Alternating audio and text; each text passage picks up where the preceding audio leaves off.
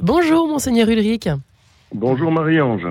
Eh bien, bienvenue, j'ai presque envie de vous dire bienvenue dans ce, dans ce Radio Don 2023, monseigneur Ulrich. Pour vous, c'est un peu la première session depuis que vous êtes, euh, depuis que vous êtes à Paris. Euh, effectivement, une une, occasion, un, moment, un événement un peu particulier euh, pour euh, Radio Notre-Dame et puis pour toutes euh, les radios chrétiennes de France, évidemment, que nous embrassons chaleureusement, nous en profitons pour le faire.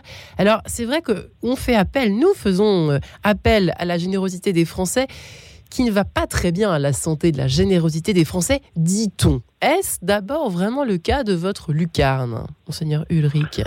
Euh, je, l'entends dire et j'entends dire qu'en effet les les euh, les dons, les contributions financières euh, ne sont pas en hausse pour les associations qui sollicitent la générosité du public.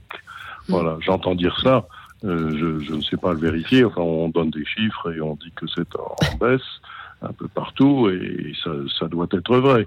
Mais peut-être qu'il y a d'autres formes de générosité qui est euh, du temps qu'on donne et de la, de la capacité de s'ouvrir aux autres, qui, je l'espère, cela euh, n'est pas en diminution. Hmm. Alors, le pape François avait dit il y a quelques années, il y a longtemps, qu'il euh, fallait encourager la générosité qui caractérise les jeunes. Est-ce qu'on peut le dire? Est-ce que c'est naturel ou est-ce que c'est culturel la générosité? Ah, bah je, je, ne sais pas, je, je, ne sais pas si c'est naturel ou culturel. Forcément, ça s'entretient quand même. Euh, et, et, donc, euh, je, crois qu'il faut euh, la solliciter.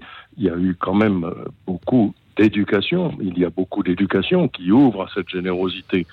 Euh, mm. Il me semble que dans des familles, enfin les souvenirs de, de mon enfance à moi, euh, où on était euh, sollicité par nos parents pour aller aider euh, des voisins, des, des, des, qui avaient, aller leur porter quelque chose, aller les aider. on disait autrefois porter le seau de charbon de la, de la, mm. de la voisine qui ne peut pas le remonter de sa cave parce que c'est lourd. Ben, c'est des choses que, que j'ai faites, que mes frères et sœurs ont faites aussi. Euh, C'était une invitation à aller passer du temps, à aller rencontrer. Donc euh, ça, c'était, euh, je crois que l'éducation euh, est, est, est, très maîtresse là-dessus. C'est-à-dire que qu'il y ait une, une sorte de, de, philanthropie un peu naturelle chez les hommes et les femmes quand ils voient un voisin, une voisine en difficulté, euh, je pense que c'est vrai, mais ça a besoin d'être entretenu, c'est clair, ça a besoin d'être développé.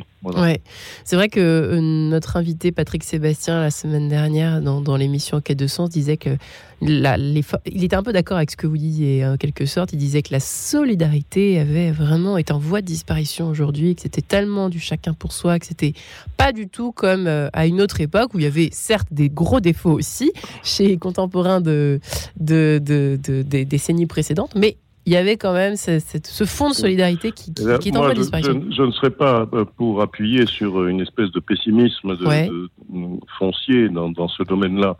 Je crois quand même que euh, il y a euh, euh parfois on, il y a un rejet des autres dans, dans, dans la vie, c'est vrai, mais quand on voit quelqu'un en difficulté, c'est difficile, euh, j'allais dire, de ne pas lui porter des couvertures. Euh, et, et, donc, euh, alors, ce qu'il faut, c'est exercer le regard. Le, pape, en effet, dit la, la, mondialisation de l'indifférence.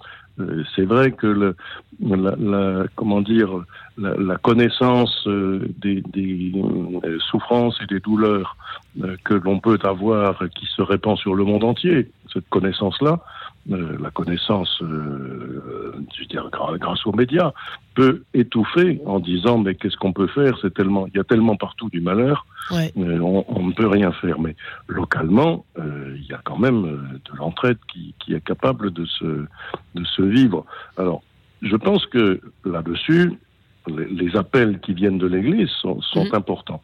Alors, euh, bien sûr, je pourrais m'appuyer d'abord sur, sur l'Écriture. Hein, le, euh, Saint Paul euh, invite beaucoup les membres des communautés chrétiennes à être remplis de, de générosité et de tendresse les uns pour les autres. Alors, c'est à l'intérieur des communautés chrétiennes, mais si on le fait à l'intérieur, peut-être qu'on est capable de s'ouvrir à ce qui se passe à l'extérieur. Ça, c'est la et, donc l'invitation profonde euh, à, vivre la générosité, l'amitié, la tendresse, l'entraide.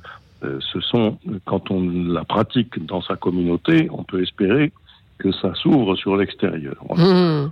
Vaste débat, euh, effectivement. Ben oui, c'est un vaste débat, mais ça peut être quand même entendu, cela. D'autre part, euh, la vie des communautés chrétiennes est réellement euh, traversée par cela.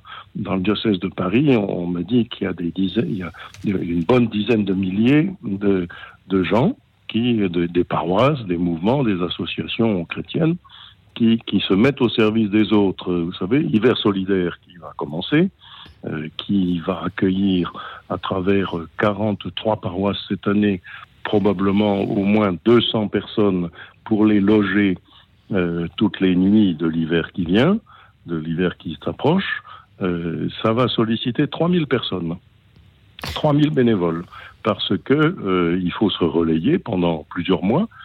donc cet hiver solidaire n'est possible que là où on a des locaux suffisants pour accueillir, mais aussi là où on est capable de lever suffisamment de bénévoles pour suivre pendant 3-4 mois des personnes qu'on va accueillir tous les soirs dans les locaux paroissiaux. C'est important quand même, 10 000, volontaires bénévoles, sans compter tous les autres qui ne sont pas des associations chrétiennes et qui font des choses du même genre. Mm. C'est vrai que, j'ai deux questions en une, mais c'est vrai que souvent, euh, quand on, euh, quand on demande un petit peu au curé des paroisses, alors surtout que euh, quand on est journaliste, on, s'interroge encore plus sur ce phénomène, mais sur ces phénomènes euh, qui touchent notamment l'Église, les curés s'interrogent sur le manque d'engagement à long terme de la part des paroissiens, qui sont parfois de très, souvent d'ailleurs, la plupart du temps de très bonne volonté, mais ne s'engagent pas à long terme. Ça pose de vrais problèmes dans la pérennité des services euh, auprès des paroisses. Qu'est-ce que vous et en même temps, qu'est-ce que vous avez envie de dire aux, aux donateurs un petit peu comment peut-on dire, euh, pas infidèles, mais bon, qui sont pas très réguliers, euh, des, des, radios chrétiennes ou de Radio Notre-Dame, ou euh, justement tout ce qui est lié au denier de l'Église, etc. Monseigneur Ulrich, il y a même un phénomène hein, là-dessus. Hein. Il y a un phénomène autour de cela. Il y, a, un phénomène, c'est-à-dire qu'il il, il, nous faut que nous renouvelions les, les, comment dire, nos, nos listes par les, générations les plus jeunes, parce que les générations plus anciennes, euh, eh bien, s'en vont. Euh, mhm. À un moment donné, ne, ne, peuvent plus faire de dons, et puis à un moment donné, euh, disparaissent et, vont rejoindre le, père. mais, mais donc, il y a un énorme effort pour solliciter dans les générations plus jeunes, mais c'est un travail permanent.